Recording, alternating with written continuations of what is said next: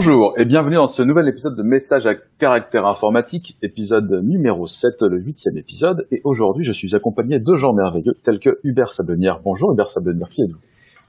Bonjour à tous. Donc moi, je suis Hubert Sablonnière. Je travaille chez Clever Cloud et chez Clever Cloud, je travaille sur tout ce qui est un peu front-end, nos composants, notre console web et euh, notre outil en ligne de commande, les Clever Tools. Je suis aussi accompagné de Black euh, Arnaud Lefebvre. Bonjour Arnaud, qui êtes-vous? Hello.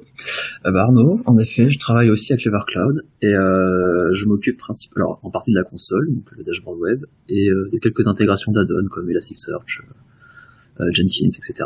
Voilà, donc si vous n'avez pas compris, il y a Arnaud et Hubert, on va parler de JS aujourd'hui. Je suis aussi accompagné de Quentin Adam, dit Pingouin. Bonjour Quentin Adam, qui êtes-vous? Bonjour ben, Moi, je, je, suis CEO de Cleversoft, ce qui veut dire que dans la vie, je réponds à des mails.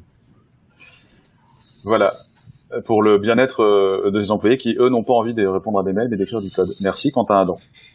Merci. Merci. Il est bon de le rappeler. Alors, on commence euh, tout de suite par euh, Europe Faces Judgment Day on an Apple Tax Crusade. Alors, ce que vous voyez à l'écran, parce qu'aujourd'hui on va essayer de vous montrer un peu les liens qu'on a choisis, c'est Margaret Vestager qui est en croisade, so they say, en gros, euh, ah là là, Apple fond de l'évasion. Euh, il y a 12 milliards euh, de taxes à, récupérer. 13. Bref, c'est beaucoup d'argent. Donc en comptant milliards, c'est important quand même. C'est pas faux. Et je cite Tim Cook qui a dit que c'était total political crap. Et le jugement, pour savoir si oui ou non ça devait arriver aujourd'hui, a été donné ben, aujourd'hui. Et donc, euh, il y a un tweet euh, de la Cour de justice européenne euh, qui annule globalement le, ce jugement. Et donc, non, Apple ne rendra pas l'argent, ne rendra pas les 13 milliards d'euros de taxes à l'Irlande. Donc, virtuellement, effectivement, l'Irlande est de 13 milliards plus pauvre. un avis là-dessus, messieurs? Mais alors, du coup, c'est de par le fait qu'au niveau fiscal, ils passent par l'Irlande, ils ont réussi à avoir des des réducs ou des trucs comme ça et ouais c'est ça. En fait l'État irlandais fait des négociations euh, de gré à gré avec certaines boîtes pour leur faire des des économies en fait en taxes.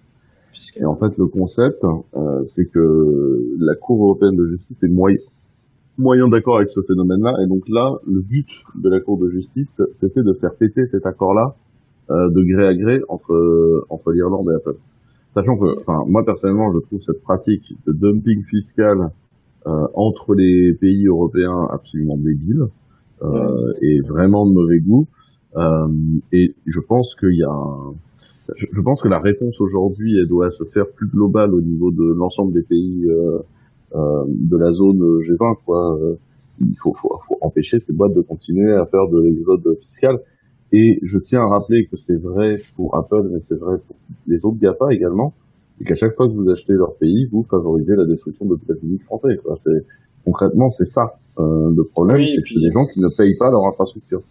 C'est même pas que la tech, il y a un, un docu sur Arte sur, euh, sur euh, Starbucks qui était du même ordre, où il explique qu'avec les Pays-Bas ou, ou l'Irlande, ils arrivent à, à, faire toute une magouille fiscale justement pour éviter ce genre de choses. Et quand ils sont depuis 15 ans euh, au UK euh, et t'as une, une juge UK qui demande à Starbucks mais comment vous expliquez que vous faites aucun bénéfice chez nous? Quasiment pas. Et le mec euh, tranquille fait non mais on vient de se lancer c'est compliqué. On vient de se lancer. Non mais enfin c'est ahurissant. Et ouais c'est un peu c'est un peu triste du coup comme nouvelle sur sur Apple Ouais, moi le truc qui bah, me aussi, c'est que c'est un camouflé pour euh, pour Margaret. C'était un peu le, pas sans, sans dire anti gafam, euh, c'est quand même elle qui portait ce combat-là. Et du coup là, euh, globalement, elle s'est pris une tôle et c'est triste parce que euh, du coup, elle perd un peu de.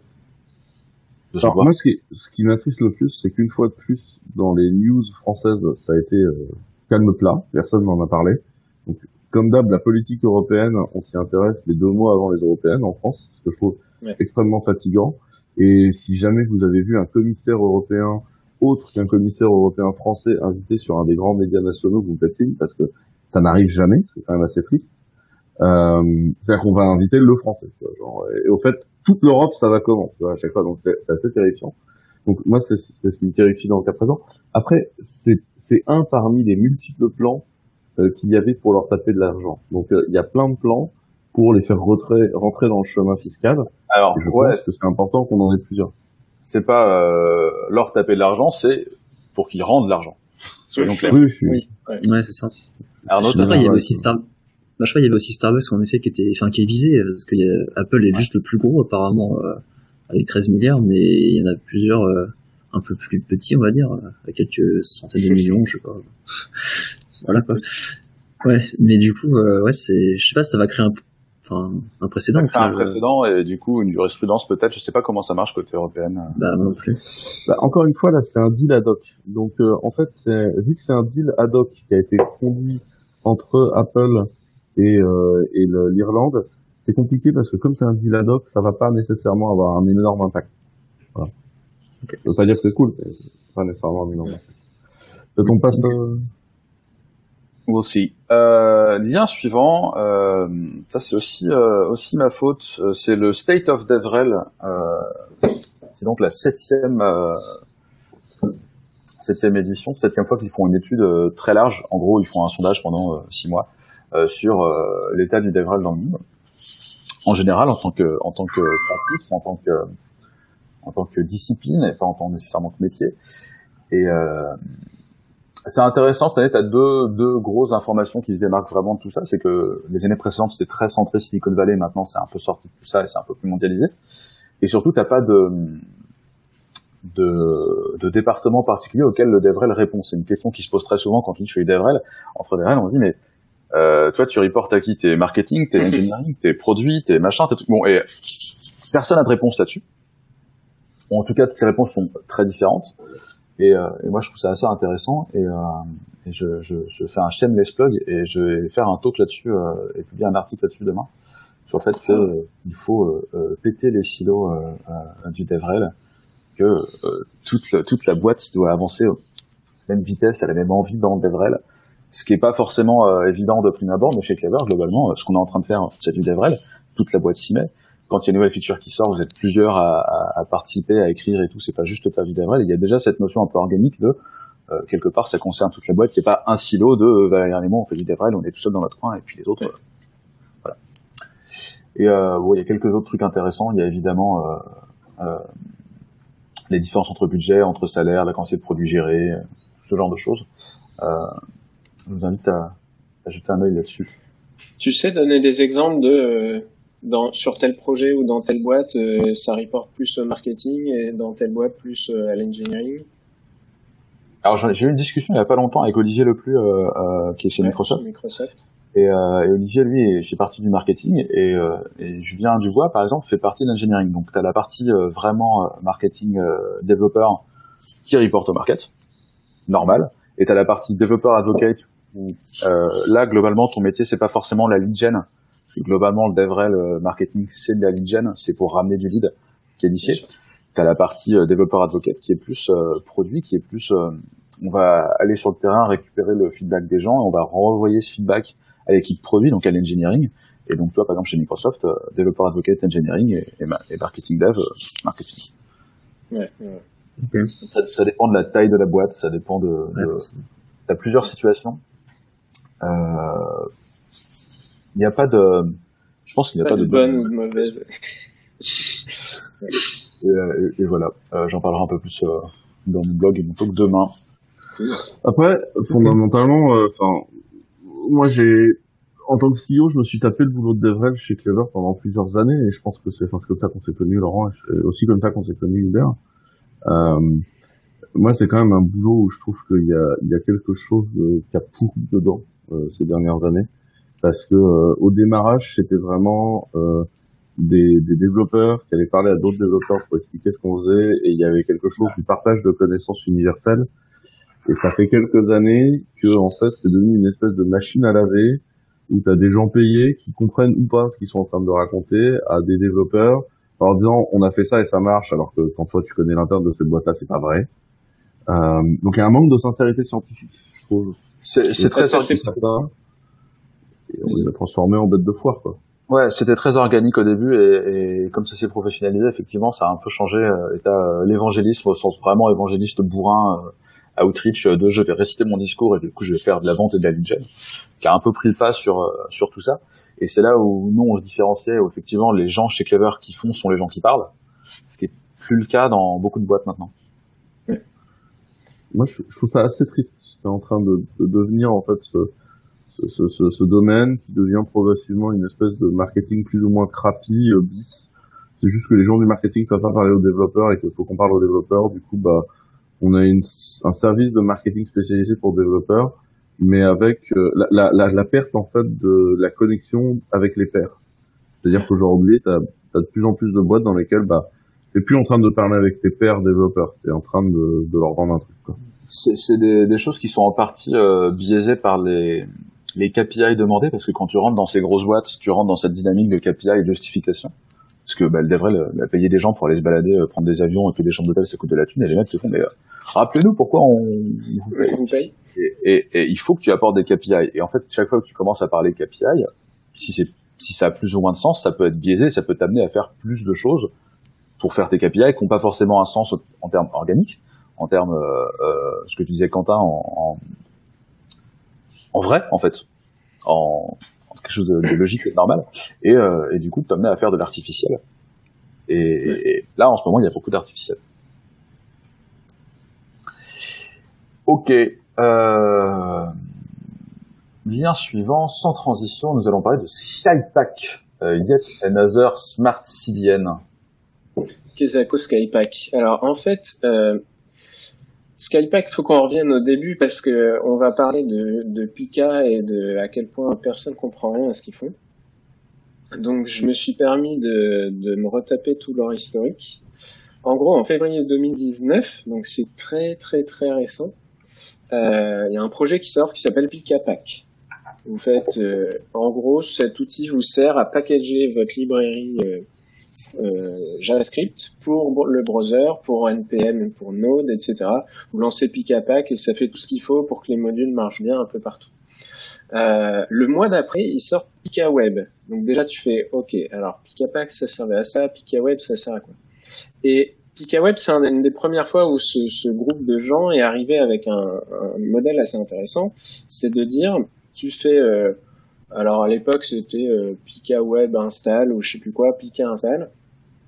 Euh, ça regarde ton package JSON avec toutes tes dépendances euh, JavaScript et au lieu de les mettre dans Node module, qui fait que pour les utiliser dans ton browser, quand tu fais du React, du Angular ou autre, tu vas avoir besoin d'un bundler parce que bah, quand tu fais un port avec entre guillemets euh, React, euh, le navigateur il sait pas où est le fichier quoi.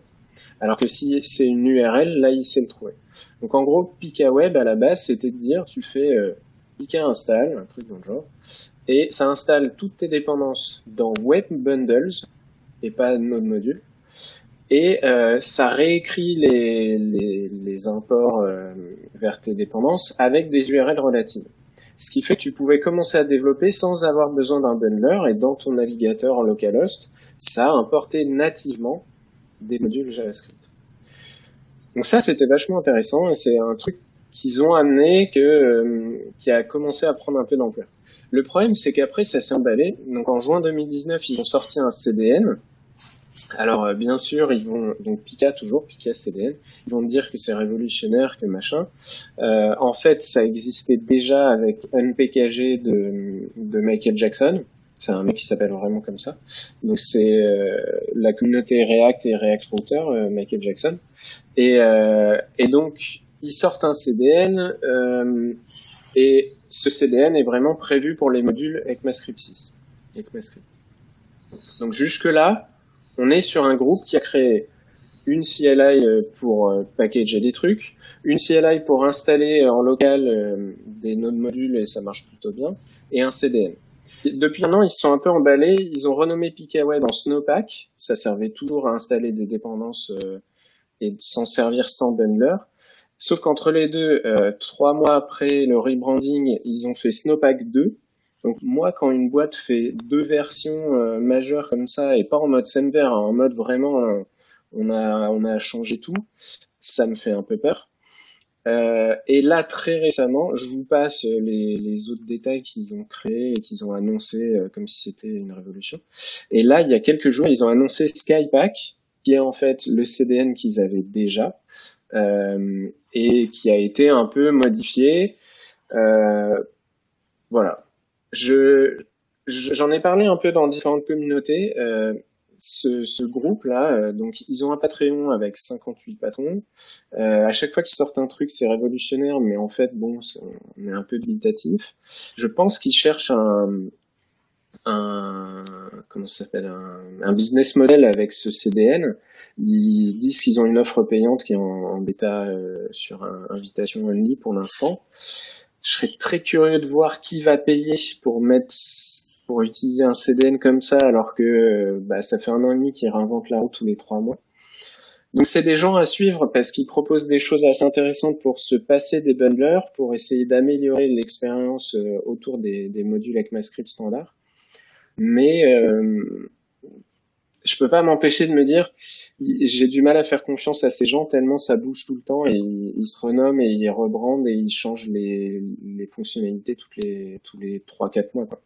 Et si t'as déjà fait staff, euh, toi, euh, de ton côté, t'as pas forcément l'intérêt à utiliser leur truc. En fait, si tout le monde a bien travaillé, euh, est-ce que c'est -ce nécessaire?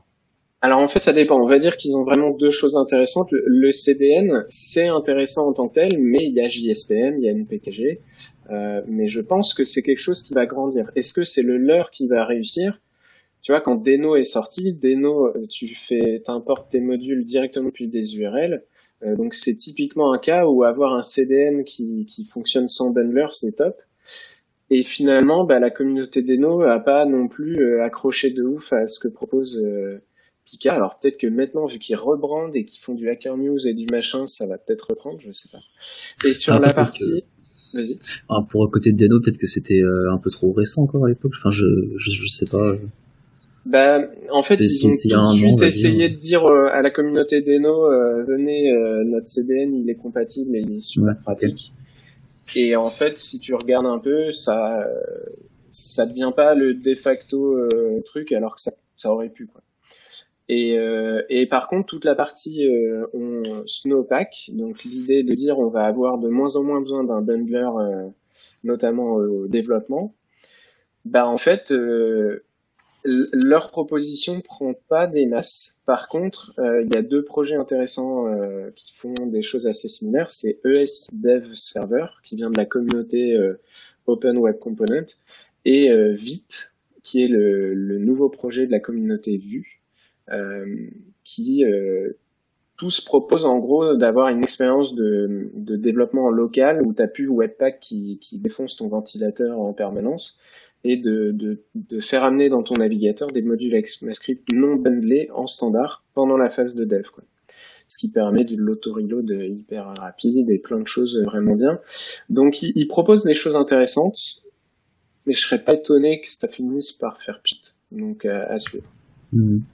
Moi, la feature que j'ai le plus appréciée dans le dans leur truc, alors je sais pas si NPKG le, le, le fait ou pas, mais c'est euh, éviter de servir euh, des, euh, bah, des bundles avec plein de polyfills dedans si ton navigateur n'en a pas besoin au final.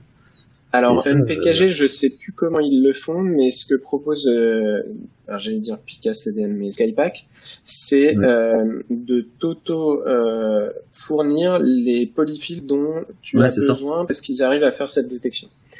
Et, ça, c'est cool et je crois que JSPM, il faut que je revérifie le fait. En tout cas, c'est un, un, domaine de ces smart CDN, de ces genres de features qui est vraiment vraiment intéressante par rapport au, au bon vieux CDN où on mettait euh, cdn.com slash jQuery et ça nous fournissait juste une librairie. Là, il y a vraiment euh, sur ces, cette nouvelle génération cette partie polyfill, euh, toute la partie euh, euh, regrouper euh, tout un graphe de dépendance en un seul fichier si besoin, etc. Voilà. Ok. Euh, on va passer au lien suivant avec Happy. on en avait parlé il y a pas très longtemps, c'était quand il y a 15 jours ou effectivement. Il y a deux semaines, ouais. Ouais. le projet laissé à l'abandon par son créateur original, mais, mais Peut-être, euh, peut-être juste avant sur les CDN. Moi, aujourd'hui, je trouve ça très dur de lancer un CDN. Enfin, t'as quand même un énorme player qui est venu, qui a plié le marché. Quoi. T'as le haut du marché maintenant, c'est du Akamai.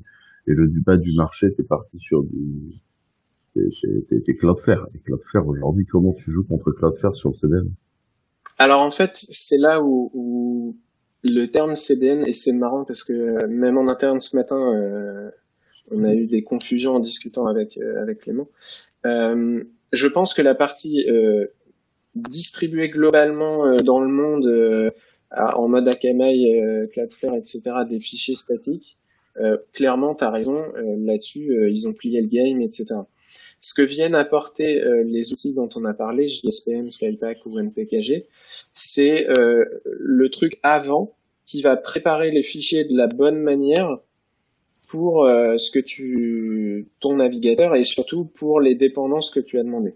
Et donc certains font une partie en à l'avance, d'autres le font en live. Moi, je pense que si tu couples euh, bah, Skypack par exemple avec un Cloudflare devant, ça veut dire que euh, la toute première requête potentiellement elle sera dynamique mais euh, dans la manière dont ça fonctionne, euh, il y a du hashing, du cache, etc. Non, mais ça, on est, ça, Et donc ça, ce sera vraiment distribué euh, à the edge, quoi. Mais tu auras forcément besoin des deux. Et du coup, est-ce que Akamai et compagnie vont rattraper euh, euh, sur ces petites features un peu nouvelles euh, C'est possible. C'est surtout que c'est surtout qu'aujourd'hui, comment tu crées un business qui repose sur le fait de lancer un CDN et te rentabiliser dessus, c'est pas facile, tu vois. Mais c'est là que je n'y crois pas trop. Et puis moi je fais pas confiance à un nouveau player pour euh, runner du JavaScript dans mon application sensible. Quoi. Enfin voilà, il y a un moment. Ouais, après, euh, je chope ce qu'il y a dans le local storage ou les cookies client side et puis c'est fini quoi. Donc euh, voilà, faites bien attention. Est-ce qu'il n'y a, pas un problème de modèle éco chez ces gens-là aussi, tu vois? Ah, moi, enfin, En plus du fait que c'est des girouettes, est-ce qu'il n'y a pas un problème de modèle éco dans leur euh, bah, c'est là où wait and see, mais je, je j'ai du mal à voir comment euh, ça va prendre, décoller et gagner de l'argent. Après, c'est tout ce que je leur souhaite, hein, mais je sais pas. We'll see. Euh, et donc, retour à euh, Happy. Ouais. Euh, donc il y a deux semaines, euh, le projet, donc le, le, framework REST euh, JavaScript. Le créateur Eran Hammer avait annoncé qu'il laissait tomber le projet. On se demandait qu'est-ce que ça va donner. C'était pas hyper clair sur le fait qu'il passe la main à, des gens. Et donc euh, là, dans, dans notre Slack interne, Arnaud a, posté cette issue euh, du projet. Euh, donc en fait, il y a une équipe de sept personnes qui s'est constituée, qui a euh, en implicite la bénédiction de, de Hammer, c'est-à-dire que lui, il, explique bien, il y aura peut-être d'autres forks par d'autres gens, mais a priori, il a quand même donné euh, les droits de commit et tout ce qu'il faut euh, à cette équipe de cette personnes.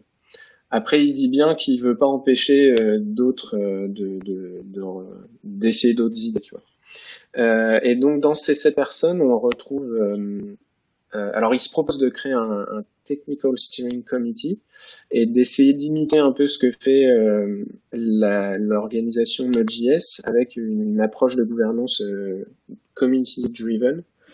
Et donc, euh, dans les sept personnes, on retrouve euh, un Français, un Lyonnais, si je dis pas de bêtises, l'ancien, enfin le community de, de Happy, qui travaille chez NPM. On a un membre du TSC de Node qui bosse sur LibUI. Euh, on a plusieurs personnes qui bossent euh, sur des projets majeurs chez Joyent, quelqu'un de Walmart, et, euh, et après d'autres personnes peut-être un peu moins euh, connues. Mais euh, quand on regarde un peu les, les sept personnes qu'il y a dans l'équipe, c'est super prometteur. Et surtout, donc pour ceux qui ont la vidéo, vous le voyez, mais ils annoncent six points qui comptent vraiment garder à savoir la stabilité. Ils sont pas là pour faire un rewrite. Ils veulent garder 100% de code coverage via des tests d'intégration. Aucune dépendance externe. Ça, c'était vraiment la force de, de Happy, de, de, maîtriser les dépendances et de pas tomber dans, dans beaucoup de travers de projets euh, Node où il y a 10 milliards de dépendances NPM qui viennent euh, pour juste faire du is promise ou leftpad. C'est le moment, ouais. C'est le moment où on parle de leftpad. C'est ça. Euh, et puis, euh, bah, une vraie transparence sur les, la sécurité, avec une Security Disclosure Policy, de follow Senver, euh, etc. Moi, de ce que je lis, je trouve ça, euh, je trouve ça assez prometteur euh, et c'est un peu ce qu'on attendait il y a deux semaines, c'est qu'une équipe se monte et là, vu le profil des gens et vu leurs intentions, c'est assez prometteur. Je note que Eran Hammer dans un autre message explique que le module Joy, que peut-être des gens qui nous écoutent utilisent en dehors de APJS, qui fait de la, de la validation de d'objets, pour, pour dire simple, va être sorti de l'organisation API et va continuer à être maintenu euh, par Eran Hammer. Est-ce que vous avez des, des feedbacks là-dessus? Toi, Arnaud, tu as, lu l'article vu que c'est toi qui l'as partagé? Ouais. Euh, non, enfin, l'article l'issue du thème. Enfin, ouais. Bah, enfin, du coup, c'est un peu long, mais ouais. Euh, non, je trouve ça cool, en vrai. Euh, surtout de voir des noms qui sont déjà pas mal, enfin, dans la communauté. Alors moi, je parle surtout par exemple là de Colin, je sais pas comment ça se dit, Eldring, là. Le mainteneur LibUV, principalement du projet Node qu'on retrouve pas mal en fait dans, bah, bah, forcément, dans, projet dans les. Euh, c'est ça. Donc euh, non, c'est cool. Puis l'organisation un peu plus committee driven que de ce que j'ai cru comprendre avant, c'était pas le cas. Donc euh, ça a été le cas parce qu'en fait une partie d'entre eux ont maintenu des bah, tous les projets connexes à API, que ce soit Boom, Bell, etc. Donc j'ai l'impression qu'on revient à ça, et ce qui est pas plus mal, je pense. Ok. Non, mais moi, la, seule crainte que j'avais, c'était de voir un, projet open source euh, mourir avec son mainteneur qui part. Enfin, mourir dans le sens, euh, il n'y aura pas de repreneur ou autre, et c'est pas le cas, donc euh, je trouve ça cool. Et est-ce que c'est selon pour les gens qui sentent le requiem d'un projet open source, alors que l'open source, hein, le, grand, le grand intérêt, c'est que bah, quand quelque chose tombe, il y a quelqu'un d'autre qui passe pour le pour le ramasser. Et ça, je trouve que ouais, bien sûr, c'est la force du projet open source. Bah, ce qui est intéressant, c'est qu'Eran Hammer disait dans un message, il est triste de voir que plein de gens assez vite, suite à l'annonce il y a deux semaines, étaient prêts à faire des rewrites avec un autre projet et à dépenser de l'argent mm. pour ça plutôt que de le payer lui pour maintenir le truc. Ouais. Et en fait, ce que tu vois, c'est que techniquement, j'ai l'impression que des boîtes sont frileuses. On en fait partie. Nous, on utilise un peu API et on va pas forcément payer euh, mais par contre, des boîtes sont prêtes à payer leurs collaborateurs pour euh, en partir maintenir euh, le, le projet. Euh, et, et, donc c'est un modèle un peu différent de, de financement en fait finalement. C'est pas je donne de l'argent à quelqu'un, c'est je donne de l'argent à mon employé que je donne déjà. Et sur son temps de travail, il va euh, relire des issues, faire des commits, etc. De la même manière que nous avec Isomorphic Git, euh, on sponsorise un peu le projet euh, via de l'hébergement, mais surtout sur mon temps de travail, euh, ça nous est arrivé de faire des PR, des issues, etc. Ouais, mais c'est pour une raison qui est simple en fait. Dans, dans ton temps de travail, on crée de la valorisation, on crée de la valeur pour la boîte. Parce qu'en fait, la connaissance d'isomorphic Git par ailleurs, parce que tu en es mainteneur, euh, te donne te donne un avantage concurrentiel quand toi tu t'en sers. Euh, si jamais tu finances juste une prestation de service pour le sortir à côté, euh, bah en fait le truc a lieu, mais euh, mais en fait c'est toujours une boîte noire pour toi. Et c'est pour ça que les boîtes vont préférer financer euh, leur collab euh, à bosser dessus. Et c'est pour ça aussi que les plateformes de code non open source euh, sont en train de disparaître. C'est pour ça que tu vois, .NET est devenu open source parce que factuellement aujourd'hui sur ce type d'outil, euh, il est devenu assez clair que c'était plus rentable de créer de la connaissance en interne que euh, de laisser partir la connaissance à volo. Et après, euh, c'est extrêmement frustrant pour les gens qui aimeraient juste faire de l'open source et qui aimeraient juste être payés pour bosser sur leur projet open source et que ce soit en plus leur boîte et ne pas avoir de patron. Oui, ça, ça veut dire que ça peut marcher. Tu payes des Patreons, mais nous on le fait. Hein. Il, y a des, il y a des projets open source qu'on sponsorise en Patreon sur WireGuard peut-être, peut-être pas via Patreon celui-là, mais... Si, si, via Patreon celui-là, ça d'ailleurs été un problème euh, comptable relativement fort, mais je ne m'étendrai pas le sujet. Euh, mais, euh, mais en fait, euh, le truc est toujours le même. Euh, tu, soit tu achètes de la prestation de service à l'extérieur, soit tu essaies d'en créer de la, de la, de la connaissance et, et tu, tu essaies d'investir dessus en interne. Je, je, comprends bien la frustration d'un Hammer. Moi, ce que j'ai pas apprécié, c'était son ultimatum euh, vis-à-vis de la communauté en disant bah après moi le vide. Et, tu vois, ça m'a fait le même effet quand, quand Pivotal a tenté de puter Groovy. Oui, ouais, t'en as envie de dire, les gars, euh, c'est de l'open source. Donc, si t'as plus envie de t'en occuper, t'as plus envie de t'en occuper. On est désolé que t'aies pas trouvé de modèle économique autour de ça. Mais l'open source, ça a jamais été un modèle économique euh, fiable, quoi. C'est un modèle intellectuel. Et tu vois, c'est ce que j'essaie d'expliquer à tout le monde Tu vois, sur Maker, j'ai, j'ai, des problématiques. Euh, à Nantes, tu vois, j'essaie d'évangéliser les gens sur le fait que l'open device dans le secteur médical serait une bonne chose. D'ailleurs, j'en, parlerai probablement à un moment euh, de façon plus publique. Mais ça veut, ça veut dire qu'effectivement, ton modèle économique, il n'est pas sur la production de, de valeur intellectuelle. C'est-à-dire qu'il faut que tu trouves autre chose à vendre aux gens. Et il y a des trucs que tu peux avoir envie de les produire, et personne peut avoir envie de les acheter, quoi. Ouais, et puis les projets qui arrivent vraiment à faire ça sont assez exceptionnels. Celui que j'ai en tête, c'est potentiellement Vue.js où, euh, où Evan se, se, rémunère avec un projet, euh, un framework web open source. Mais, euh, je se rémunère pas. Hein. Si, se rémunèrent pas. Non, non. Ils se rémunèrent pas. Ils ont levé des fonds et donc pour l'instant ça va. Et ils pensent qu'un jour ils vont se rémunérer. Ils ont levé des fonds. Pas avec... Non, non, c'est Nuxt qui a levé des fonds. Non, non, okay, Evan via son Patreon, il lève, euh, il a, t'inquiète. Il a un salaire. Revoir, ouais, ouais, large, largement. Et c'est un des rares exemples qui marche extrêmement bien et j'aurais du mal à t'en citer d'autres, en fait. Après, euh, bon. Après, c'est, c'est, c'est GitHub qui a introduit euh, une grosse feature là-dessus. Ouais, Sur, euh... ouais. Et donc, bah, potentiellement, ça peut changer la... Ça, ça va peut-être changer la donne sur ce secteur-là. Je sais pas ce que ça va donner, mais ça va peut-être changer la donne. Bah, ça l'a déjà fait, je crois. Il y a déjà des gens qui, au final, arrivent maintenant à vivre plus ou moins du sponsoring GitHub. Euh, de pas vivre, mais en tout cas avoir des revenus euh, intéressants euh, dans un premier temps. Quoi. En complément peut-être de leur taf ou je sais pas. Euh, Le Patreon d'Evan c'est 163 patrons et 15 800 dollars par mois. Après, j'imagine qu'il finance deux trois hébergements de sites web et je crois savoir, il faudrait vérifier, qu'il sous-finance d'autres gens, mais euh, il a de quoi se payer déjà lui un petit peu. Quoi. Mais c'est pas les revenus, c'est pas les revenus qui peuvent être attendus quand par exemple tu vois des boîtes open source aujourd'hui euh, faire des levées de fonds délirantes avec des VC. Mais oui. Euh, on n'est pas du tout sur les volumes de rentabilité qui vont être attendus par du VC. Et aujourd'hui, je pense qu'il y a un vrai sujet et ça a été, abordé par euh, des blog posts extrêmement pertinents, notamment par Brian Cantrell. Je sais pas si tu te souviens, Laurent, de ce blog post, euh, euh, sur le financement de l'open source par les VC et le pourquoi ça finit toujours par euh, plus ou moins craquer. Quoi. Les, les, les, attentes sont, sont, sont, assez pétées en fait. Euh, ils considèrent, enfin, t'as une communauté de développeurs, tu dis on va pouvoir les monétiser, on va pouvoir en faire quelque chose. Et en fait, euh, bah, ça marche pas forcément comme ça. C'est pas parce que tu as euh, plein de développeurs qui s'en servent que tu peux faire de l'argent avec. Mm. Mais c'est le, le, le, drame des VC en ce moment sur tous les projets Apache. Euh, un ouais, peu Dès que t'as un projet Apache, t'as un VC qui sent le truc et dit on, va, faire du pognon avec ça. Ouais, euh, ou pas. Ou, ou Docker.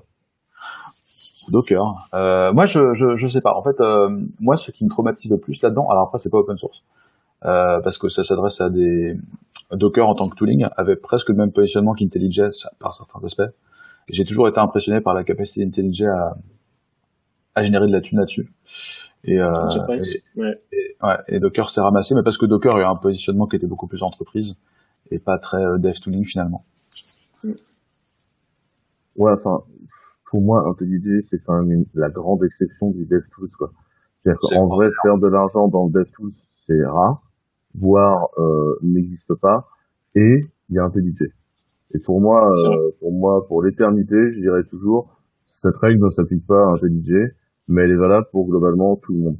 Tu vois et, et en fait, un TDJ, pour moi, ils existent parce qu'ils ont réussi aussi à une époque à rentrer dans des volumes de licences aux bons endroits, euh, parce que euh, peut-être aussi qu'ils n'ont pas été très gourmands au démarrage et que tu vois, ils ont peut-être démarré très lean aussi comme entreprise qui leur a permis de petit à petit grossir.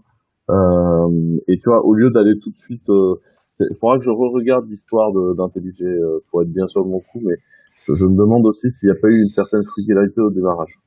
Alors, le, un des trucs qu'ils ont fait qui a mieux marché, c'était à la fin du monde Maya, ils avaient offert euh, des licences euh, à tout le monde, éternel, tu pouvais aller choper ta licence, et du coup tout le monde pouvait essayer Ultimate et, et se rendre compte en fait de la capacité de ouf du truc à, enfin ça marche parce que c'est un super produit aussi tu vois et, euh, et, et ce jour-là tout le monde a pu essayer et garder une licence et, et maintenant les devs ils veulent enfin les devs t'as énormément de devs qui ont pas envie de bosser avec autre chose ouais. Moi, j'en fais partie. Hein. J'arrive toujours pas à passer à VS Code et je suis toujours sur WebStorm parce que je trouve que anyway, euh, ça fait exactement ce que je veux. Je vous propose de nous recentrer un petit peu euh, yes. sur le, les liens prévus. On va arrêter avec Happy et on va passer à une nouvelle release de Storybook, Storybook 6.0. Oui, alors pour ceux qui connaissent pas Storybook, c'est un outil qui vous permet de présenter euh, votre librairie de composants, votre design system sous forme d'une documentation. Après, c'est pas que ça, c'est aussi un outil pour le dev euh, au jour le jour quand vous développez votre composant pour le tester dans euh, différentes situations. On a fait un, un talk avec Laurent en avril en ligne sur comment nous chez Clever on utilise Storybook pour pour driver notre euh, conception de composants. Euh, donc Storybook sort euh, sa version 6 fin du mois de juillet. donc là, ils ont sorti une bêta. alors dans la bêta, ils annoncent une composition de plusieurs storybooks, une configuration finger in the nose de TypeScript, un support de Yarn, enfin des choses qui moi m'intéressaient pas forcément de ouf. Par contre, il y a une grosse nouveauté qui concerne ce qu'ils appellent les storybook args. Euh, donc en gros, l'idée, euh, donc avec Storybook, quand vous voulez présenter un composant, vous écrivez une fonction qui retourne euh, un bout de template pour utiliser votre composant. Donc si vous utilisez React, qui est le, framework par défaut sur Storybook, vous allez retourner un bout de JSX qui utilise MyAwesome composant avec euh, vos props, etc. Euh, bien entendu, pour tous les autres euh, frameworks, Vue, React, Angular, Web Components, c'est pareil. mais du coup, vous aviez, quand vous voulez mettre en scène, je sais pas, un composant pour noter un film à 5 étoiles, vous allez le mettre en scène à 0 étoile, à 5, à différentes situations de, en read-only, etc. là, ce qu'il propose, c'est que la fonction qui retourne l'exemple euh, de votre composant, elle prenne des paramètres. Et en fait, tout ce, ce, gros changement va avoir un impact euh, un peu euh, assez transverse sur Storybook pour améliorer bah, pas mal de choses. Alors là, ça va plus parler à ceux qui utilisent déjà Storybook, mais ça va améliorer le système d'action, le système de knob, la gestion des thèmes du 18N, et puis ça permet aussi très facilement entre deux euh, deux mises en scène de composants, de story, de réutiliser des, des fixtures en fait, des, des, données de test. Et ce qui est assez amusant, c'est que euh, donc nous on utilise Storybook et Clever pour nos web components. On s'était déjà créé un système pour réutiliser des données de test entre euh, différentes stories. Donc ça, ça va dans le même sens. Ça c'est assez intéressant. Ce qui est difficile à comprendre actuellement, c'est comment ça va marcher avec les autres frameworks que, React. Mais euh, c'est un des changements que je trouve euh, intéressant et qui est à surveiller. Euh, voilà, donc on attend un peu la, la release stable et on attend surtout de voir un peu des exemples. Parce qu'hier, quand j'essaie de charger l'exemple de la bêta, il... Ventilo s'est lancé et ça n'a jamais chargé, que ce soit avec Chrome ou Firefox. Donc à suivre. Pour, pour ceux qui n'utilisent pas Storybook au quotidien et en tant que non-développeur JS, c'est vraiment génial. Euh, quand vous quand, quand, vous discutez avec votre équipe de front, euh, vous avez quelque chose de propre et euh, qui permet de, de, collaborer et de discuter euh, facilement. Et par ailleurs, euh, ça, ça, fait une partie des tests naturellement. Ça fait que ça fait une partie de tests qu'on pourrait qualifier de tests d'intégration se fait assez naturellement dans les équipes ce qui n'était pas nécessairement le cas euh, avant dans vos équipes. Et du coup, euh, c'est vraiment une bonne pratique que je recommande euh, d'utiliser. Et si vous faites déjà des frameworks Vue, Angular, React, c'est très facile à intégrer puisque du coup vous y intégrez vos composants.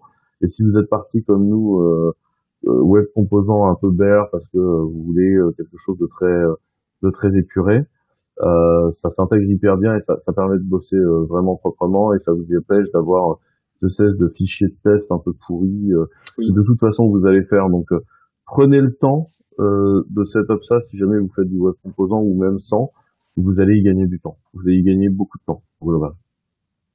Ouais, pareil, j'ai même, j'ai même ressenti, même si je l'ai un peu utilisé, au final, au tout début, c'est vrai que c'est beaucoup plus pratique pour développer bah, des, ouais, des petits bouts de, graphique ou autre, dans un environnement qui est fait, qui est fait pour, quoi. Et c'est vraiment sympa, quoi. Voilà. Cool. Et juste avant de passer à la suite, je précise que le storybook qui présente tous les composants de, de Clever Cloud est, est, public. On mettra le lien dans les show notes. Voilà. Ok. Alors, lien suivant, Date and Times in JavaScript. Enfin, une euh, proposition de, de, de spec, c'est ça? Ouais. Je peux, je peux faire l'intro au début vite fait. Vas-y, L'aspect existe, existe depuis un petit bout de temps. Euh, je saurais pas trop dire quand, mais enfin, il existe depuis quelques mois, années, on va dire. Ouais, euh, ouais. Toujours est-il, ouais, toujours est-il que euh, là, je crois qu'ils ont enfin sorti un premier, euh, ils ont sorti il y a quelques temps un premier draft, on va dire, de d'utilisation de, de l'API en fait, euh, pour avoir une API beaucoup plus euh, simple à utiliser que l'API actuelle de, de JavaScript, qui en fait apparemment a été basée sur Java Util Date. Ouais. des années 95, 96 par là? Bah ouais, dès le début en 95, euh, l'idée Ouais, ça. c'était ça. ouais. donc euh, sur une très vieille API et euh, qui elle-même en fait a été dépréciée du coup en 97 côté Java. Donc euh, au final euh, voilà. Euh, mais du coup euh, ils ont, enfin ils sont en train de, en tout cas le, le- les personnes écrivant cette spec sont en train de chercher des euh, euh, des des, dire des je sais pas, des réponses à certaines Ouais. questions, ouais, des feedbacks, voilà, euh, à travers un, un sondage qu'ils mettent à disposition aux développeurs qui utilisent euh, pas mal de dates en JavaScript, je suppose. Donc, euh, si vous avez un peu de temps euh, pour remplir le feedback et, euh, et, et dire euh, ce que vous aimeriez avoir ou qu'est-ce qui euh, qu'est-ce qui vous dérange peut-être dans l'API actuelle, du coup, qui est utilisable en, en polyfill, parce que je crois pas qu'elle soit encore implémentée dans les browsers, euh, même euh, à ce stade si avancé. Non, en fait, ce, qui est bien, c'est que donc cette nouvelle spec, moi, je la surveille depuis deux ans au moins. C'est un brouillon, et euh, c'est un. Ce qui est assez intéressant, c'est que c'est un standard qui est proposé, qui est pas proposé par un browser vendor, qui est proposé par Igalia, qui est une boîte de consulting qui bosse énormément, qui commit sur tous les, les browsers euh, open source. Euh, ils commitent pas mal sur WebKit. Et, euh, et donc leur proposition euh, a, a vachement évolué récemment, à tel point qu'ils ont enfin, comme tu le disais, publié euh, une espèce de polyfill, donc une, une version de l'API, mais en librairie. Et, euh, et ce qui est bien, c'est que par rapport à d'autres features, c'est très facile à polyfiler, vu que c'est un nouvel objet qui s'appelle temporal, sur lequel on a euh, d'autres objets, absolute, time zone, datetime, etc. Et donc, ce qu'il propose, moi, je vous conseille vraiment de l'utiliser, c'est euh, via ces objets qui chacun représente des concepts très particuliers. Je vais donner deux exemples. Absolute représente un point très précis dans le temps. Donc, en gros, c'est un timestamp, mais avec plein de, de méthodes autour et de manières de le créer et de l'instancier. Ils ont euh, enfin un système de time zone qu'on qu'on va pouvoir euh, utiliser et chaque implémenteur devra packager la TZDB, donc on aura vraiment un truc assez puissant. Et après, bah, ils ont aussi un objet time, un objet date, qui eux représentent juste des, ce qu'ils appellent des wall clock time ou wall ou calendar date.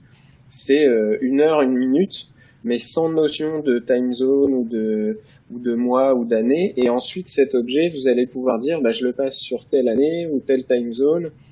Et, donc, ça répond vraiment à énormément de besoins qu'on avait. Euh, parce que jusqu'à preuve du contraire, on, on représente pas un anniversaire euh, en timestamp vu que bah, moi mon anniversaire, euh, si je vais aux États-Unis, je vais pas le fêter le, la veille ou je ne sais quoi. Donc il y a, il y a des, des choses assez puissantes là-dessus et il y a des API plus euh, Minus, euh, Diff, euh, pas mal de choses qu'on va retrouver euh, bah, chez Moment ou d'autres librairies. Donc euh, moi je vais Donc enfin pas prendre le c'est temps. c'est pas uniquement c'est pas uniquement euh, la certification de Node.js en fait. Ça va plus Non, loin. non, loin de là. Surtout, alors, c'est plus bas niveau, euh, et sachant qu'une partie de ce que fait MolonJS et tous ses copains, notamment le formatage euh, de euh, euh, I18anisé, enfin internationalisé, ça c'est déjà arrivé dans les browsers via le datetime format.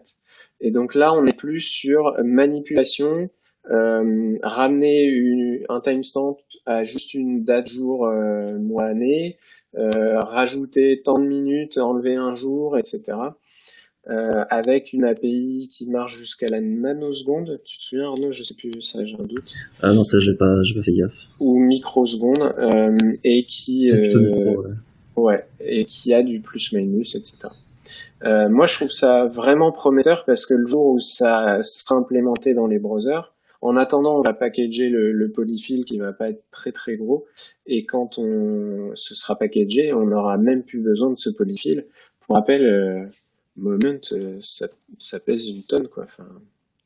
Après, ça pèse une tonne si tu inclus, je crois, les différentes traductions et tout. Je crois si tu prends juste le corps euh, bah, sans les trads, euh, c'est un peu, c'est un peu plus light. Sans les trads, ça, je trouve que ça pèse quand même beaucoup. Mais ah oui, ok. Non, mais en fait, ce qui, est, ce qui est vraiment cool avec cette API, le temps que tu cherches, c'est que bah, c'est, enfin, par exemple, en Rust, il y a une API du style euh, dans la, dans la standard library qui te permet de faire déjà ce genre de choses. En Java, je suppose qu'il y a aussi ça. Enfin, du coup, c'est quelque chose qui est, va dire, moderne, enfin, qu'en fait, qu'on aurait dû avoir il y a très longtemps. Et c'est vrai qu'à chaque fois, euh, inclure bah, Moment ou autre, euh, qui a aussi ses défauts, c'est un peu, un peu fatigant. Donc, ouais, moi, personnellement, je l'ai pas encore testé, donc à voir. Et a priori, euh, voilà. Moi, j'ai juste euh, testé très vite fait, mais en, dans un ripple. Quoi. Euh, Moment, ça fait 70K minifié GZP.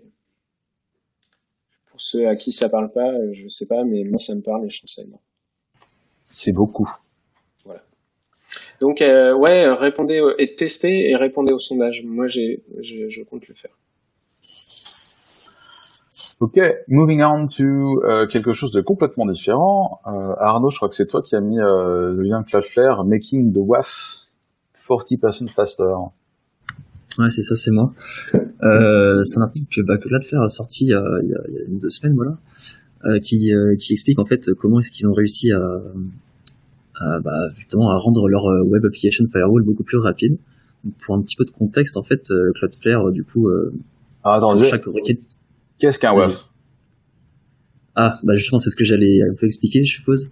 C'est c'est un firewall du coup, donc un, pare-feu ou un mur en feu comme on veut, euh, qui euh, qui en fait scanne, on va dire, euh, bah, en l'occurrence là, des requêtes HTTP, en tout cas des requêtes web, je suppose, et qui suivant des patterns ou, autres les les, les dismiss en fait, enfin les, les supprime, je sais pas parce qu'elles sont soit malicieuses, soit je sais pas, il y a des règles qui, qui font qu'elles ne passent pas.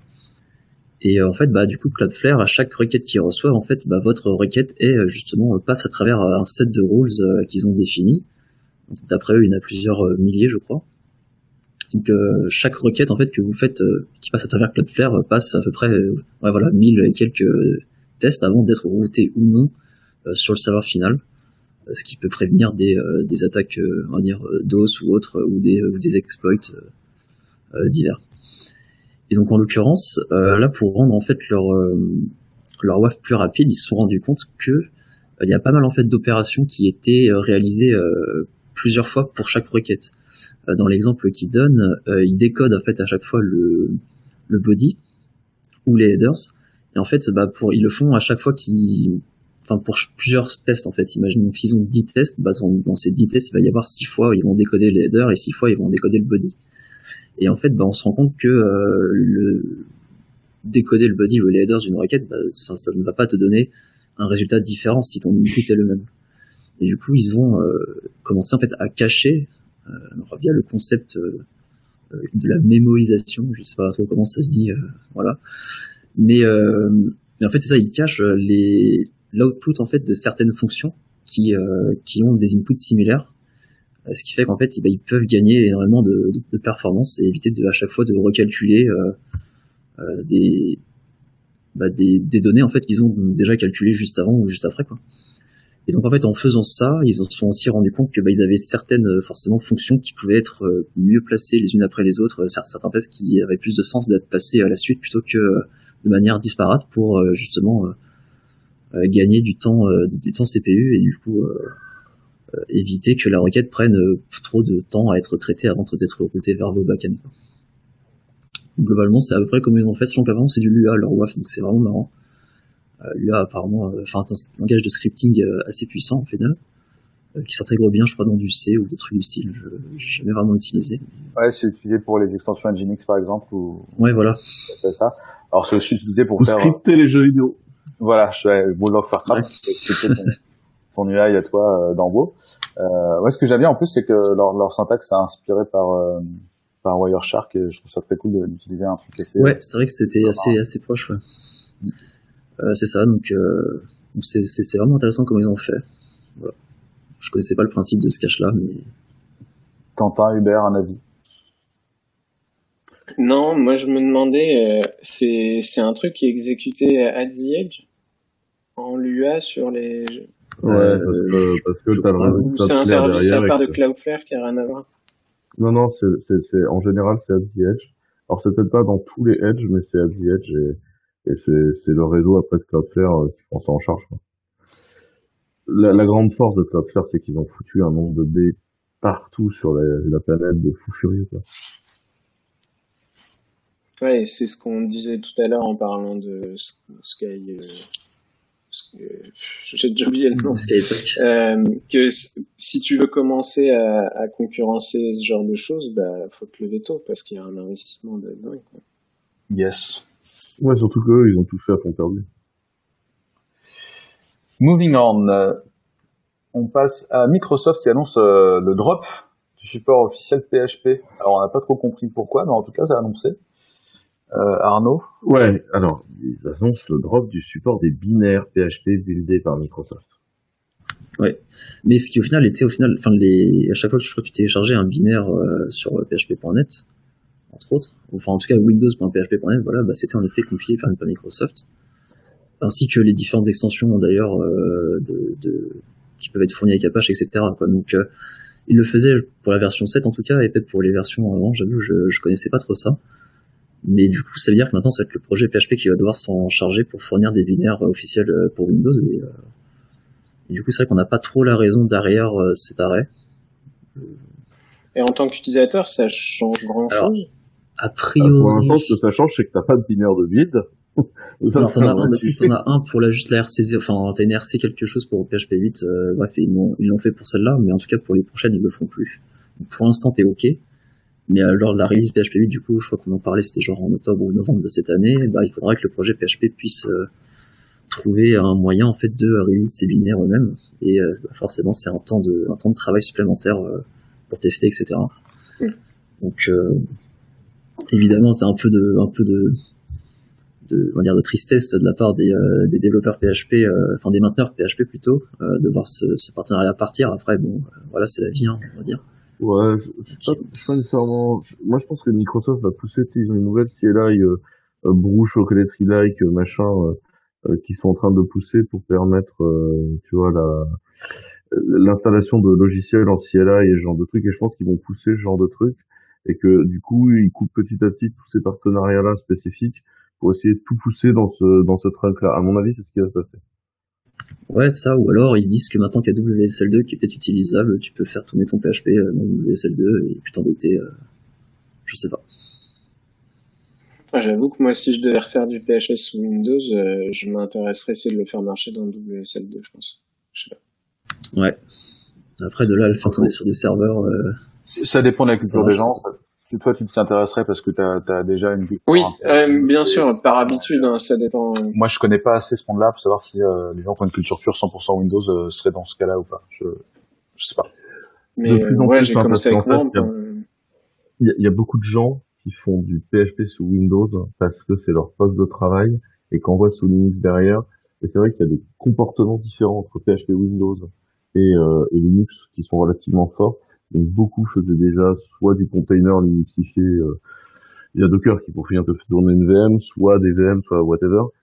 Et donc du coup, il n'est pas impossible qu'en fait ça représente une part de marché extrêmement congrue, euh, le binaire Windows en fait. Ouais. Ah ouais, moi je sais pas si ça a beaucoup évolué, mais sur PHP 5 et toutes ces différentes sous-versions, euh, la différence entre Windows et, et Linux sur le cache, sur des accès FS et autres, il y avait, il y avait pas mal de détails, c'était relou. Quoi. Ok. On reste dans le monde Windows, on passe au lien suivant, c'est une, euh, une faille euh, de sécu DNS. Euh, Arnaud Lefebvre, c'est toi je crois? Ouais c'est ça, moi j'aime bien Windows tu sais. euh, ouais du coup, euh, ils ont, enfin, hier est sorti le patch Tuesday de, Microsoft. Donc le patch Tuesday, c'est un patch euh, de sécurité qui est release tous les premiers mardis de chaque mois euh, par Microsoft. Et dedans, et dedans, pardon, il y avait en effet cette, euh, un patch en fait pour corriger cette faille qui est une, vraiment une vieille faille en effet de sécurité qui permet à un attaquant de, à distance, d'exploiter un problème en effet dans le, dans le service DNS de Windows donc DNS.exe, donc qui doit tourner avec des privilèges élevés, je suppose, hein, forcément, et qui en fait, à cause bah, d'un buffer overflow, euh, permet en fait de prendre potentiellement contrôle de la machine. Et euh, ce qui rend la chose évidemment un peu plus euh, marrante, c'est que c'est warmable, c'est-à-dire vous pouvez très bien infecter aussi les machines aux alentours. et en général, dans un réseau Windows, en fait, toutes les machines, enfin les machines sont connectées entre elles, sont auto-discover entre elles, etc. Quoi. Donc un peu à la sauce WannaCry à l'époque, euh, alors ça ne chiffre pas le, disque évidemment, mais euh, c'est un peu euh, un peu dans ce même acabit quoi. Donc, ouais, c'est chaud. Bah, du coup, c'est vraiment compliqué. Et t'as ils ont publié s'ils connaissaient des experts. Alors ils disent, ils disent que non, ils en trouvent pas. Mais en général, en fait, enfin après, de les patchs Tuesday sont rapidement euh, disséqués, on va dire, et les exploits fleurissent ici et là après quoi. Donc euh, là, si tu, on va dire dans les prochains peut-être heures, jours, c'est ok, tu vois. Mais je pense que dans une semaine, même avant, probablement, ce sera. Ce, si c'est une faille qui a 17 ans, tu vois, tu te dis, euh, est-ce qu'il n'y avait pas des exploits dans la, dans la, dans la nature, quoi, je sais pas. T'es mute. Ah oui, j'ai pas cliqué sur le bouton. C'est le, c'est le problème de, de, de, de, de, genre de choses. En fait, tu peux jamais vraiment savoir euh, quand est-ce que tu as des exploits qui sont en cours ou pas. Après, euh, en général, euh, ça peut très bien, tu peux avoir de la chance et ne pas en avoir, ou alors c'est t'en as qui garde ça sous le, sous le, sous le, capot et qui, qui s'en sert très rarement. Ouais. Donc, bah, mettez à jour si vous avez des machines Windows. en tout cas, des serveurs, je crois pas que le, les machines euh, genre Windows personnelles sont, sont vraiment impactées de toute façon générale. T'as un routeur avant qui filtre le truc. Bon, ouais, ils disent que c'est à 17 ans la faille, du coup il y a une liste euh, des Windows touchés. Euh, J'avoue, j'ai pas fait attention, il me semble avoir vu Windows Server. Il y a, euh, toujours, euh, ouais, une il y a toujours une liste des serveurs touchés. Donc après, ce qu'ils vont patcher les, les instances XP, tu vois, ça j'en sais rien. Ah, c'est ça, ouais. Voilà, du coup, c'est plutôt un gros big deal après, euh, après les quelques problèmes de sécurité aussi les semaines passées euh, sur, euh, je sais plus quoi, c'était sur les routeurs ou je sais pas quoi, les, les, composants F5 là. Bref, il y a pas mal de travail du coup pour les sysadmins, malheureusement, en ce moment. Alors, on passe à quelque chose de complètement différent. C'est un article en français et c'est euh, parser des choses en Rust avec NOM, ça c'est-à-dire de Quentin Adam. Ouais, c'est les, c'est les gens de chez, euh, de chez Vanois, qui est une boîte de consulting euh, spécialisée plutôt en PHP, euh, qui, euh, qui ont publié ça. Donc, euh, NOM, pour ceux qui ne savent pas, c'est un framework qui permet de faire du parsing en Rust, qui soit à la fois safe et très rapide, et qui a été inventé par quelqu'un que vous voyez régulièrement ici, parce que c'est Geoffroy Coupry qui a inventé ça. Et, euh, et en fait, c'est, c'est, c'est un très très bon système pour générer des parseurs. Et donc, vous pouvez vous en servir bah, en Rust, mais du coup, vous pouvez également builder des parseurs en Rust et les utiliser en WebAssembly dans le browser. Il y a eu plusieurs tests, hein, notamment des tests qu'on n'ont pas nécessairement euh, trouvé leur chemin sur la prod, mais euh, qui étaient intéressants quand même, comme euh, le, le, nouveau format de fichier éditorial un peu compliqué de chez WordPress, s'appelle Gutenberg, extrêmement lent à parser par la UI. il y avait des, des tests pour parser Gutenberg en homme, et là tu gagnais bah, bah, beaucoup de perf en fait en le faisant. Puis puis en fait, le, le, le nom est bien packagé en WebAssembly et tu le pousses côté client et après tu interagis avec en, en JS. Et j'ai trouvé que cet article était bien fait. Il est en français, il est, il est facile à comprendre et il vous permet effectivement de comprendre comment faire du nom euh, de façon simple. Et c'est pas notre équipe du tout qui l'a fait et je trouvais que c'était euh, vraiment euh, bien fait. Donc euh, voilà, je, je, trouve que c'est cool de faire ça et c'est un bon article. Et ils l'ont pas mis en prod du coup le truc de parce que j'avais entendu parler de ce que tu dis sur WordPress. Non, ils l'ont jamais mis en prod.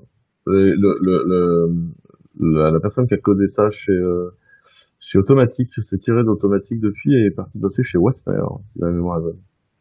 Que nous utilisons dans le Function as a Service de Clever Code. Donc voilà. Tout à fait. C'est un article qui est bien pour comprendre ces problématiques de parsing et du coup ça vous permet d'utiliser NOM dans des contextes euh, simples. Enfin dès que vous avez des problèmes de parsing, NOM peut répondre utilement à ces problèmes de parsing. C'est ça le point. Euh, on va rester dans le monde de Rust euh, avec un projet qui a beaucoup évolué, qui est un projet assez vieux. Euh, on avait parlé en interne il y a très longtemps, qui s'appelle PGX, euh, et c'est pour construire des extensions Postgres en Rust. Et c'est enfin euh, mature, c'est enfin. Ouais, tu peux faire à peu près tout ce que tu veux aujourd'hui comme extension, et tu vas, tu vas du coup pouvoir intégrer ton extension PostgreSQL directement en Rust, ça s'intègre bien, ça supporte V10, V11, V12, donc c'est un taux de couverture extrêmement large. Euh, ils ont ils ont fait de la rétrocompat, ce qui est quand même euh, quand même sympathique de leur de leur part. Ils ont euh, ils ont fait une série de macros qui permet d'aller te hooker dans le système de de PG avec ton Rust. Et je trouve que c'est vraiment propre parce que ça permet de commencer à aller coller euh, euh, du Rust dans ton dans ton PG et notamment si tu le combines avec l'homme, tu peux utiliser le système pour créer des nouveaux types natifs de PG basés sur de la capacité à parser des valeurs binaires euh, compliquées. Donc par exemple, tu pourrais demander les couleurs dominantes d'une image si jamais tu as des JPEG stockés en binaire euh, dans le système et tu pourrais faire ce genre d'extension en fait en PG euh, simplement.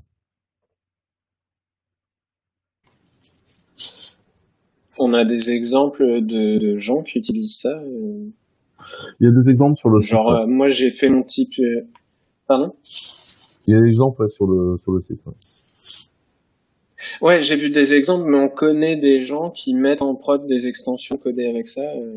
Moi, j'en connais pas, mais probablement. Les, les, les gens qui ont fait ça, je suppose euh, qu'ils l'ont fait pour de bonnes raisons. Oui, non, non, c'était juste pour avoir des exemples euh, de. Ok. Après, après le, je sais que les gens qui font ça, c'est des gens qui s'appellent ZomboDB les ZomboDB, c'est des gens qui intègrent Elasticsearch à l'intérieur de PG pour que tu parles à ton Elasticsearch depuis ton PG et que la relation avec ton Elasticsearch soit soit transparente. Et du, coup, je suppose que leur extension euh, doit être euh, sans doute faite en Rust ou alors en partie en Rust.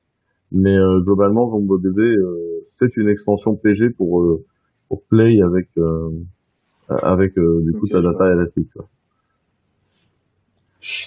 Euh, toujours en Rust, euh, on fait un petit euh, coucou à notre ami Randindy qui a open sourcé les, projets de Zama Crypto. C'est pour faire de, la crypto homomorphique. On en a parlé il y a, il y a quelques mois et qui cherche du feedback. Donc, s'il y a des rusters intéressés pour donner leur avis. Ouais, envoyez-moi un mail en direct. Je vous fais une intro à Rand. Rand cherche des gens pour son système de chiffrement homomorphique. Donc, je vous envoie. Il y a, il y a deux trois épisodes. On en a parlé du chiffrement homomorphique regardez ce que c'est. C'est très intéressant. Et euh, je pense qu'ils ont ils ont besoin de, de, gens qui font du Rust et du ML quoi globalement. Et ou du ML, je pense. Je pense que c'est ça le point. Et ou du ML. Et euh, dernier lien, un peu à la bourre, vers la fin des forfaits internet fixes limités en France. Ça a fait pas mal de bruit sur Twitter euh, dans certains certains milieux. Euh, le Conseil national du numérique dit que au nom de l'environnement, il faudrait euh, arrêter les forfaits illimités. Quentin, c'est un de tes liens, je vois que ça te, ça te rend. Oh, mais franchement, c'est n'importe quoi. Euh. Enfin, le, le, le truc qui n'a aucun sens, c'est un pays dans lequel on consomme une énergie délirante pour faire du transport de marchandises, de gens, euh, pour chauffer les bâtiments mal optimisés, etc. Et et on va aller discuter de pouillem, de pourcentage d'électricité qui sont même pas faciles à, générer. Aujourd'hui, tu power une antenne, fondamentalement que l'antenne elle émette ou qu'elle émette pas. Enfin, je veux dire à pleine puissance, ça change rien. Euh, tes réseaux, euh, enfin ta fibre, la quantité d'énergie qu'il faut pour éclairer tes fibres, ça change rien. Euh, la conso des DC, ok, les DC consomment un peu, mais c'est tellement pouillémique par rapport au reste. T'as vraiment l'impression de voir une bande de gens qui bossent dans la tech, qui sont tous des bobos, euh, qui ont envie de vivre green, euh, qui vont à l'épicerie sans emballage. Oui, je sais, moi autour de chez moi, j'en ai trois qui ont ouvert, donc moi aussi je me balade avec mes mes, mes pots pour aller chercher du sans emballage, tout ça, et qui ont envie de dire genre, eh, nous on fait tout, on fait tout bien, on fait vraiment tout au max comme bien. Et donc on va limiter la conso alors que ça n'a aucun sens. Enfin, aujourd'hui, si on peut limiter les transports de gens, c'est des réunions qu'on fait en virtuel. Enfin, la logique de ce truc-là est pas tant de limiter la conso en tant que telle que de, de, faire un appel à la sobriété en disant si on limite la conso, les gens vont utiliser moins de trucs. Et on sait tous que c'est faux, que ça marche pas comme ça. Mais le, le, l'idée derrière ça est de, est de, de penser que tu as un lien entre la conso illimitée et la quantité de services que consomment les gens. Et donc cet appel à la sobriété, c'est pour au final dire arrêtez de consommer autant de services euh, plutôt, euh, c'est pas tant lié à la, à la bande passante entre guillemets, au fait que tu dois alimenter les trucs qui te filent du réseau, parce que ça on est tous d'accord que c'est débile, pas le sujet. L'idée derrière, euh, c'est d'appeler les gens à la sobriété numérique. Et je pense qu'il y a des tas de choses à faire avant. Ouais, alors un, je pense que si on si on veut mettre du blé dans des trucs, il y a des trucs dans lesquels on peut mettre du blé. De la conso énergétique de, de toutes les choses va vraiment diminuer, entre autres grâce à la, à la 5G, la capacité à aller tout coller en edge.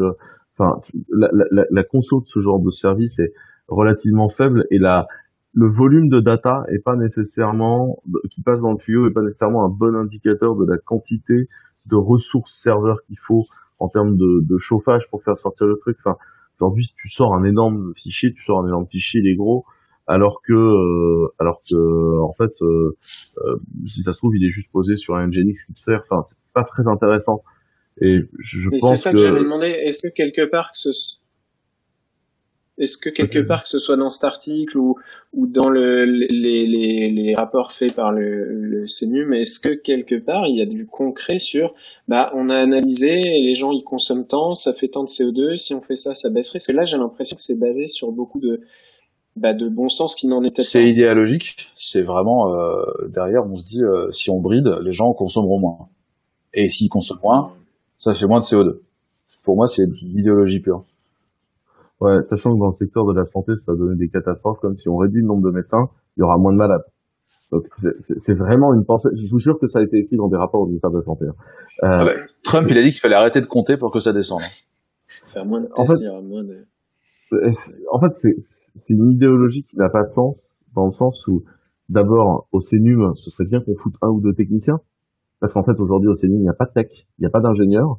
Résultat des courses, la quasi-totalité des trucs qui sont dits à propos d'Internet et du numérique sont dits par des gens qui sont utilisateurs, utilisateurs vendeurs, mais qui n'ont pas une approche rationnelle euh, des choses comme des ingénieurs. Et donc, tu te retrouves dans des débats de posture qui sont beaucoup empreints d'une espèce de, de, de, d'auto-flagellation euh, plus ou moins géo-chrétienne du « Oh oui, c'est mal, il faudrait qu'on fasse moins, il faudrait qu'on se donne du mal pour faire moins, et comme ça, Mère Nature serait contente. » Et ça n'a aucun sens est-ce qu'il y a, est-ce eu des, des prises de position euh, publiques ou des retours de la part de, de, de Niel, de Richard, de, enfin de... Oh, mais sur ce genre de truc, ils préfèrent ne rien dire, attendre que ça se passe. Hein. Ouais. Et d'ailleurs, non, non, mais... J'en sais rien, je demande. Après, ah, eux, ils sont pas nécessairement contre, hein, parce que la fin des, des, des forfaits illimités, euh, les opérateurs sont pour, factuellement. Bah, J'imagine, mais du coup... Euh... Et regarde comment ça se passe chez nos voisins, tu vois, en Belgique, euh, t'as pas de forfait illimité, et du coup, les gens sont, sont déprimés, quoi. C'est vraiment compliqué à gérer. Et ils se font tondre. Je, je rappelle qu'aux États-Unis, aujourd'hui encore, ton, ton forfait Internet chez toi, c'est un forfait où tu as un nombre de gigabits. Et donc en fait, tu payes au gigabit. Et, et en France, l'arrivée du triple play euh, et la, le, le, all you can eat sur le forfait, euh, enfin c'est une innovation et c'est un truc qui permet à notre pays d'être un, un, des pays qui produit les meilleurs ingénieurs, etc. Et donc il faudrait surtout pas limiter les gens parce que il est évident que les opérateurs diront rien parce que eux, si la réglementation les oblige à faire payer plus cher, bah, ils vont pas se plaindre les mecs. Bah... ouais, mais... Donc non, non, pour moi c'est un jeu de dupe et c'est un jeu de dupe porté par des gens qui fondamentalement aujourd'hui comprennent rien à la sauce. Euh, si si, si tu as envie de réduire aujourd'hui la consommation énergétique du pays, euh, je pense que faire diminuer la taille des tuyaux qui arrivent chez toi en numérique, c'est probablement la dernière des options euh, pertinentes euh, à regarder quoi.